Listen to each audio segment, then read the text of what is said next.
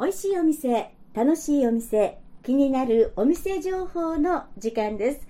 さあ今日はですねウッディタウンゆりの木台1丁目にありますなんとご自宅でベーカリーをしている情報をいただきまして今日伺いました。お話を伺うのはオーナーの宮武照子さんです。よろしくお願いします。よろしくお願いします。さあここなんですけど本当住宅の一角ですよね。はいね、すごいもう周り住宅街でなかなかこのお店を探すのもどこなんだろうと思いながら来たんですけれども、まああの上りが玄関に立っているのでそれを目安に来たらいいですよね。そうですね、はい。販売日にはあの、上りを立てるようにしております。そうですよね、はい。でなかなか外からはこのすごい素敵なログハウスのお店なんですけどもちょっと見えないので、そうですね、うん。えっ、と道からはなかなか見えなくて、うはい。うちあの北向きの家なので、ええ、ガレージの奥のうん。しかもはい。建物の奥に、そうですよね。あります。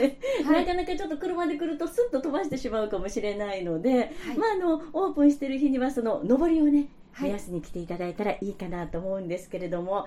まあでも本当になんか温かみのあるお店ですよね。ありがとうございます、ね、すごくこうほっとできるようなお店でもたくさんのパンをね並べていらっしゃるんですけれどもここオープンはいつだったんですか？はい。2000あの2年ほど前のええ2018年のはい。10月10日にオープンしました、また1010と何かはい。意味があったんでしょうか？あはいあの私東京オリンピックええ。生まれなので。あらということはもういやもう年齢が皆さんに分かっちゃいましたけどもね。はい大丈夫です。10月10日は私にとってすごく特別な日で、ええ。はい、あのちょうどその日にオープンしたいなと思って、ええ。あの決めさせていただきました、い。ちょうどあのお天気もうん。10月10日は得意日ということで、ええ。晴れるとあの天気予報もなっていたので、はい。その日にしたんですが、はい。ちょうど2018年の10月10日だけ雨が降ったというあらまあ。大変なあのスタートの日になってしまいまというかし10月10日ってこうね昔あの体育の日っていうことで、たはい。運動会をするとかっていうのではい。晴れの日が多かったのにはい。ああその日は雨だったんですか？はい。あのそれこそ、うん。えー、と東京オリンピックからうん。数えて、ええ。何回かしかない雨の日の一日に当たってしまったという、そそれは今ねリアルななんて言ったらいいのかそうなんですね、まあでもななんかそれはそれできっとこう意味があるんでしょうねそうですね、うん。思い出に残る一日になりました。あとよく言いませんねこれ地ねあの雨降って地固まるっていうことで、それを機にこうなんかねどんどんこう上がっていくようなそんな日だったんですよきっと。そうですかね。はい、大丈夫です。そそれ以後はどうですか？まあ結構お天気が。そうですね、その日は雨だったんですが、ええ。それ以降ははい。あの10月10日毎年晴れております。なるほど。えーなんかね不思議です不ね思議です。はい、そうですね。わ、かりました。で、そのお名前がね、はい。テルッチベーカリーって言って、とってもこう馴染みやすい名前なんですが、はい。この名前はやっぱりオーナーの名前から取ってるんですか？そうですね、うん。あのえー、と友人たち何人かに相談しまして、はい。それであのデルッチその私趣味でテニスをするんですが、ええ、その頃、うん。あの今も強いんですがジョコビッチのあ人気が非常に高くて、ええ。それで「リッチ」っていうのがすごくいいんじゃないの、っていうのでええ「テルッチテルッチはどう?」って言なわれてるほどね。し。たテルコさんなんでテルッチ、はい。でテルッチ、えー、とベーカリーというふうにつけたということなんですけどもね、えーでもあのいい名前っていうかちょっとこう温かい。行ってみたい。なって感じがしますよねあ。りがとうござい。ます、はい。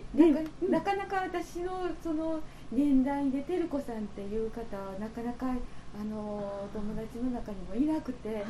小さい。頃からあんまり好きな名前ではなかったんですがそうなんですね。はい。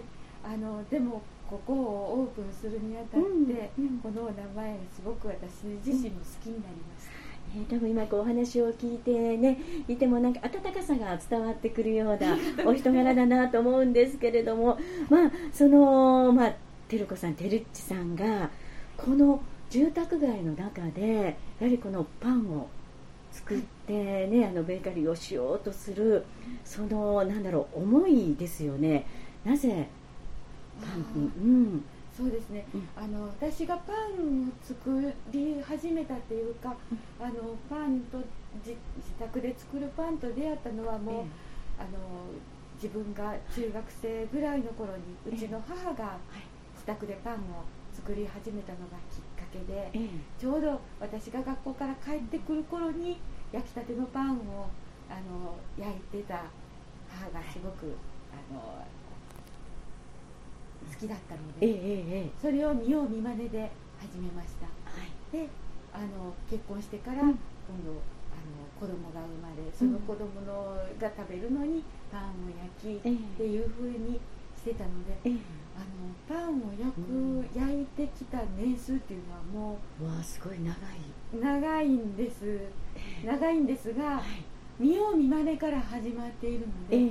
本当に見よう見まねのまま今まで来たっていう感じです。ああなるほどね。はい。ええ。でやはりそのパンをこうしてこう、まあ、皆さんにお届けするっていうことでい。ろいろこうなんだろう、えー、と勉強とかにも行かれたんですか、そうですね、うん。あの最初はお友達にこうお裾分けという形で、はい。あの食べてもらってたんですが、え。やっぱりあの家族じゃない人に食べてもらうには少し自分も勉強しようと思ってあの辻調理師専門学校の通信講座を申し込んでええ。え1年間そこであの勉強しました。はい。はい。えーじゃあそこでもういろいろ勉強して培ってきたものを今こうして。そうですね、うん。その時にもう自宅で焼くパンはうん。これが限界だなと思って諦めてた部分が、はい。やっぱりその辻で先生が私と同じ生地で同じように丸めて焼いたパンがうん出来上がりがこんなに違うのかっていうのをもう目の当たりにしまして、ええ未だそこには到達してないんですがええ。私の中にはええ。その時あの先生が焼いてくださったメロンパンだったりとか、はい。たただ丸めたロールパンだったりとかの食感がえもうあの記憶に残っていて、はいなるそれはでも同じ材料を使って、はい、同同じじ環環境境でそう環境で作ってもで味がの違う。はい、その丸める回数だったりとか、はい。力具合だったりとかっていうのが、えもうあのそこで差がつくんだなっていう本こと。当そうなんですねええじゃあもうそこでその先生に修行いただいてはい。でも今はきっとあのてるっちさんのそのなんだろう感覚で美味しいパンを自分なりのパンを仕上げていらっしゃいますもんね。そうですうね、ん、だからまだまだだなと思いながら、ええ。はい、そその時に先生にえ送り最初うん。最後終了証書をもらう時に、ええ。ー、と妥協のないうんパン作りをはい。続けてくださいって、あの言葉を送られて、ええ。皆さんあの修了証をもらいましたので、ええ。その言葉うんをうん。胸にうん。毎日う続けてまーんということはもう本当にあれですね。じゃあもう日々もうなんだろうね妥協なしでどんどんこう取り組んでいらっしゃるんでしょうね。す。そうですね。うん。あの皆さんに買っていただくのにええ。あのね100点のパンっていうのはないなとうん。思って、ええ。はいあのそうですね毎日あの日々精進うわー素敵ですね。それが結局そのパンの温かさとか美味しさとかになんか全部染み込まれてるんですよね。そうですかねね。はいねいやそうですでこのねすごく素敵なログハウスなんですけれども、はいまああの店内の雰囲気はと言いますとログハウスでまあ商品がカウンターに並んでて一人入れるかなっていうぐらいの広さですね。そうですね。うんはなので、まあ、お客さんが来られたらちょっとお外で待っていただいたりとか、そうです横のテラスも素敵ですね。い、ありがとうございます。ねはい。で今は寒いので、ええ。あのテラスの方に、うん。あのえっ、とストーブストーブをね置いてらっしゃって、はい、なので、はい。そこで温まってちょっとお待ちいただく形になってます。あねいいですね。ちょっと暖を取りながら。でももうこの木のぬくもりっていいですねやっいいぱり。ですね。ははい。い、ね、はい。素敵な本当ログハウスをお庭に建てられて、はい。えでえここも、うん。あのえっ、と欅台のええ。キャビンコーヒーさんの方はい。に紹介していただいて、はい、あの建てさせてそうです。あキャビンコーヒーさんもねあの、私も知ってるんですけどそうですよね。ログハウス。のコーヒーのお豆を売ってるはいお店ですよね、はい。ああそうなんですね。すごいでもやっぱりこの雰囲気が温かさを感じてそう,、だからなんかパンもこう並べているのを見ててもほのぼのとした昔懐かしいような感じがしますね。ありがとうございます。はい、ありがとうございます。ですね。なので、えっ、と、まあ、あの、パンの方も全部、こう、一つずつ、そうですいらっしゃってねはい個包装にですしね。て、うんあの表で消毒をしてもらうので、ええまあ、うち小さいお子さんとかも、あのお客様に多いので、はい。トングではなくて、はいあの手で取っていただく形袋ににしてしてるのでね。はいはい。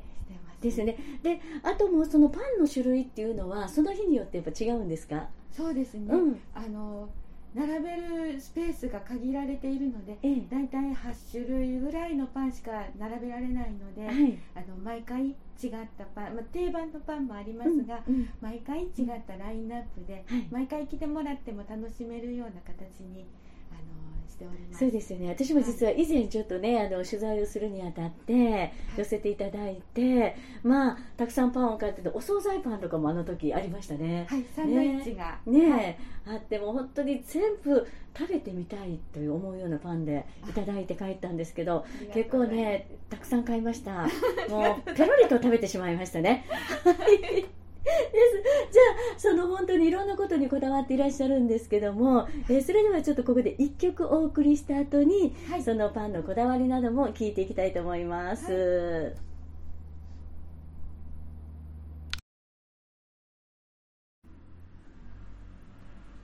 さあさて今日の気になるお店情報はウッディタウンゆりの木台にありますテルッチベーカリーさんにお邪魔しています。それでは後半のお時間もどうぞよろしくお願いします。よろしくお願いします。さあではですねこの時間はその食材パンベーカリーですけども、い。まずその食材のこだわりから伺っていきたいなと思うんですけれども、はい。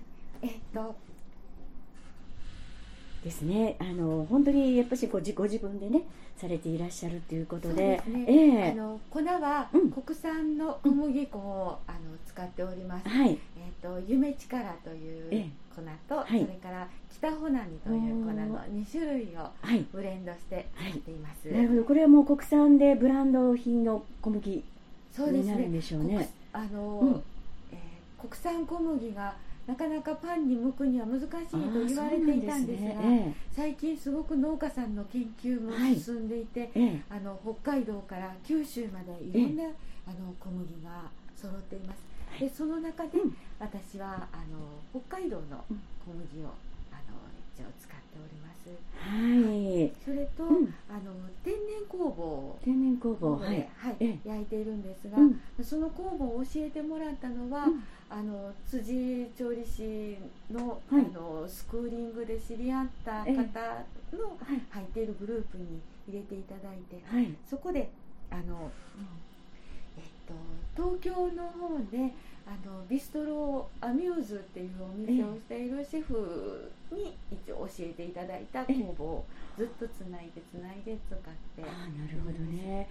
はい。はい、よくあのパンはやっぱその酵母が命っていうことも私もあまりちょっとパンを作ったことがないでわからないんですけれども、やっぱりその天然酵母そうですこだわっねて、そうですね、うん。でそれはやっぱり酒蔵のそええ。の酒種と同じように、はい、その家その家に住あー。むその酵母、ええ。酵母菌は空中に浮遊してるらしいんですけど、はい、そこであのそのパン屋さんそのパン屋さんのうん。味っていうのが、あのできてくるなるほどね。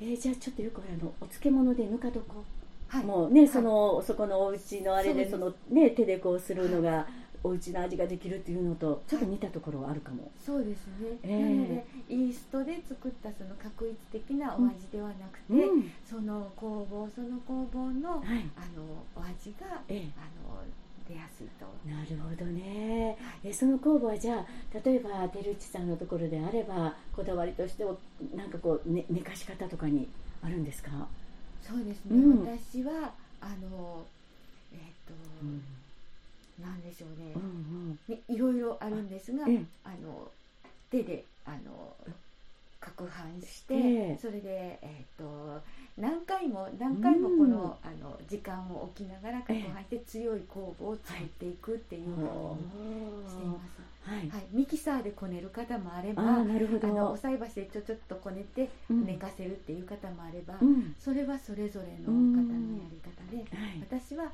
あのゴムベラっていうかうん。ヘラでうん。混ぜる方法でつないでなるほど。じゃあその工房を使ってそのパンを焼いていかれる。グラム、はい。へえなるほどね。いろいろじゃあこだわりはあるんでしょうけどもあとあの例えばその前私食パンもいただいたりもしたんですけれどもね、はい。えっ、と菓子パンっていうんでしょうか？その中に入ってる素材とかもすごくこだわってらっしゃいますよね。そうですね、うん。あの大体サンダで取れるものは、うん。サンダで取れるものを使ってええ。例えばかぼちゃだったら栗かぼちゃ、はい。さつまいもそれから、えっと、黒枝豆ですね。そういうのは地産地消でやらせていただいてます、あそうなんですはい。ね。今のえ時期だったら、はいいちごああそうですよ。今本当い。ちごのね、季節ですよね。ね私いちごはあったかくなってからの方が美味しいと思っていたんですが、ええ。ああなんか今チーンと言いました。今はいね今すいませんこのタイミングでトーストが焼き上がりま。ぜひぜひちょっとね、私も食パン大好きで、あのね、トーストしていただいてっていうので、ちょっといただきたいんですけれども、やっぱりちょっと食パンっていうのは、これ2センチ、もうちょっとこのぐらいの分厚さが美味しいですよね。そうですね少し厚めの方がはい。美味しいかと思いますちょっと、熱々の焼きたてを、ごめんなさい、いただきます。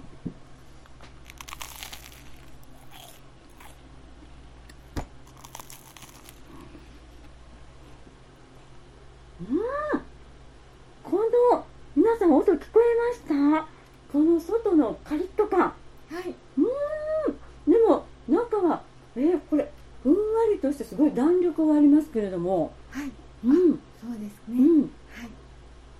あ。のえーっと今の時期でしたら、うん。だいたいこねて12時間から15時間ぐらい寝かせた生地をええ。分割して、うん。最終発酵で4時間ぐらいかかってあの発酵して焼いてます。すごい大変。結構時間かけるんですそうですね。ねパンはすごく時間がかかる、天然酵母は特に時間のかかる。はい。しかも時間が読めないっていうところが、えーえ読めないんですか？そその時のかあのなんだろう。酵母のご機嫌えー、はい、ご機嫌をねはい、うちはあのそんな大掛かりな、ええ。あの設備がないのえで、えあの発酵機もうん。もう小さいのが一つしかありませんので、ええ。その時のうん酵母のご機嫌でもうそろそろこなしてもいいかなもうそろそろ焼いてもいいかなっていうのでそう。来るので、はい、夏場は少し早くあの、あ気温とかですかね。はい、そうですね。気温とか湿度とかで、えー、それは初めて知りました。そうなんです。もう時間が決まってじゃなくってじゃあその時の酵母のご機嫌によって焼くタイミングとかが違ってくるんですね。そうですね。こねる時間もえ変えわってきます、あそうなんですね。夏場はやっぱりあの摩擦で熱を持ちますので、うん。その生地の温度が高くなってくるのであんまり長い時間はこねられないとか、じゃあもうはい。一番いいタイミングではい。焼いてくださってるんですね、そうですね。その見極めがやっぱり、あの年季というあかあなるほど。職人の世さ界んの世界になっていくんでしょうはいね、思いいやでもすごくあの美味しいっていうか私あの食パン大好きで、もうそれも結構トーストして外がカリッとしたあのカリッっていう食感が大好きなんですけども、はい。えこれねバターとか蜂蜜ぶっても美味しいでしょうね。そうですね。ねえ。はい、はい。あそうかわかりました。ということでちょっとごめんなさいお話をじゃあ戻させていただいて。いちごの話。いちごの話でしたね、えっ、とそう今この時期いちご。はい。うん。でえっ、と去年ちょうどコロナ禍で、はい。あのいちご狩りができなかったので、その三田のいちご屋さんを、はい。あの助けるっていうか、うん。食材を使わせてもらうっていうので、うん。人参にある原田いちごフあァームさんー知のってます。はい。はい、ええ。いちごをあの偶然お友達から聞いてはい。使わせてもらったらもうすごく美味しくて。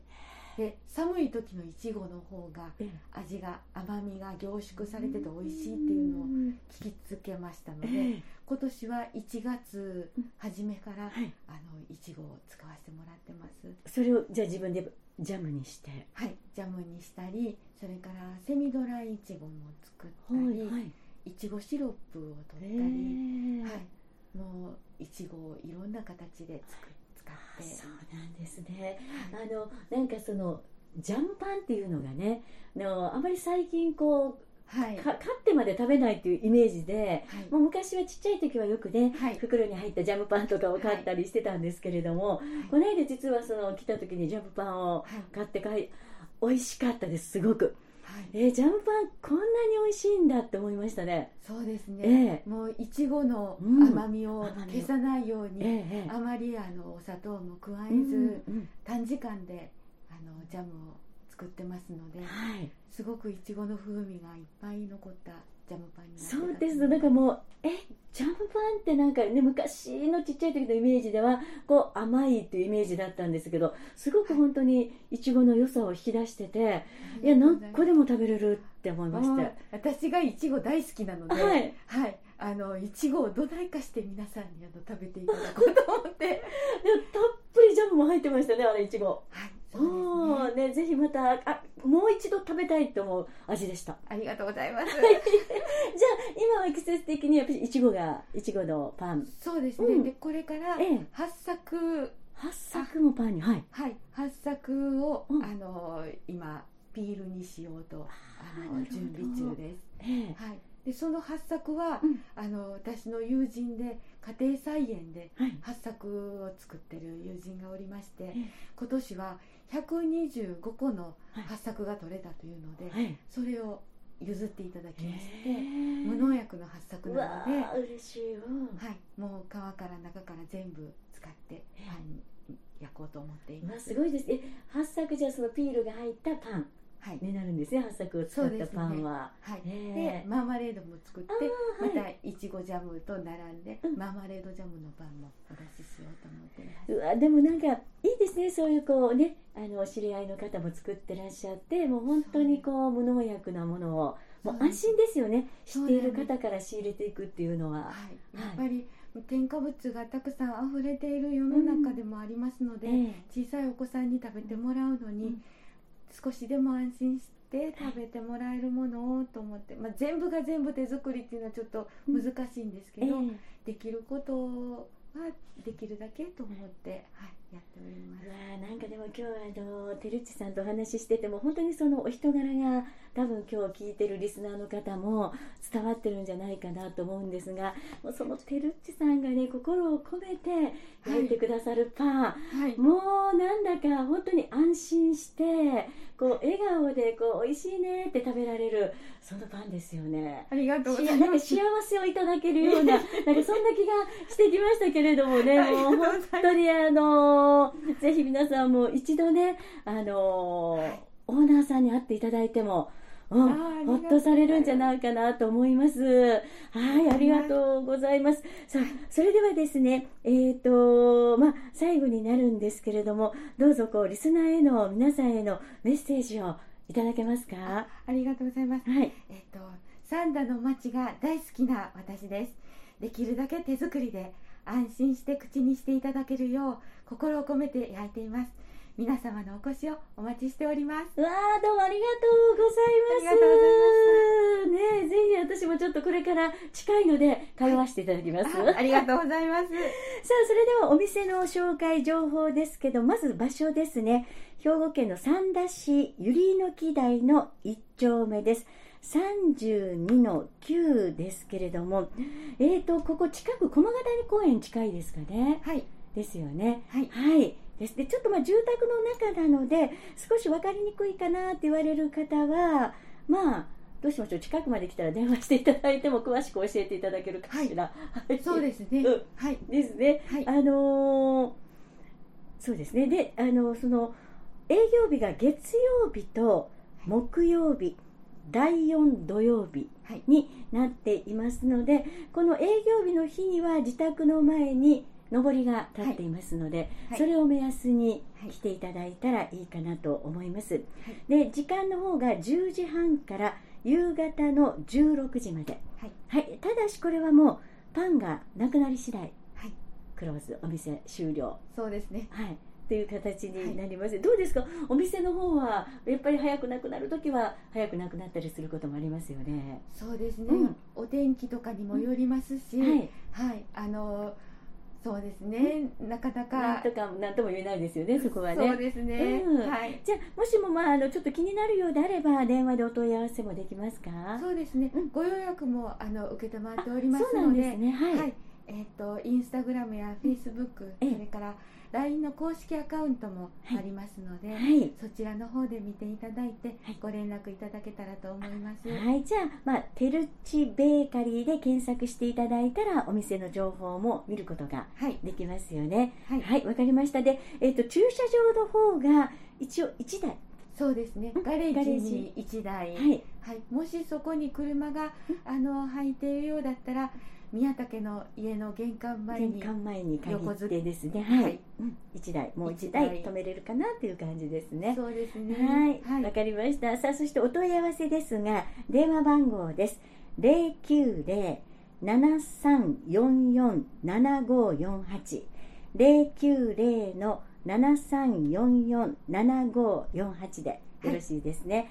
はい、どうも今日はいろいろとお話を伺いました。ありがとうございました。ありがとうございました美味しいお店、楽しいお店、気になるお店情報でした。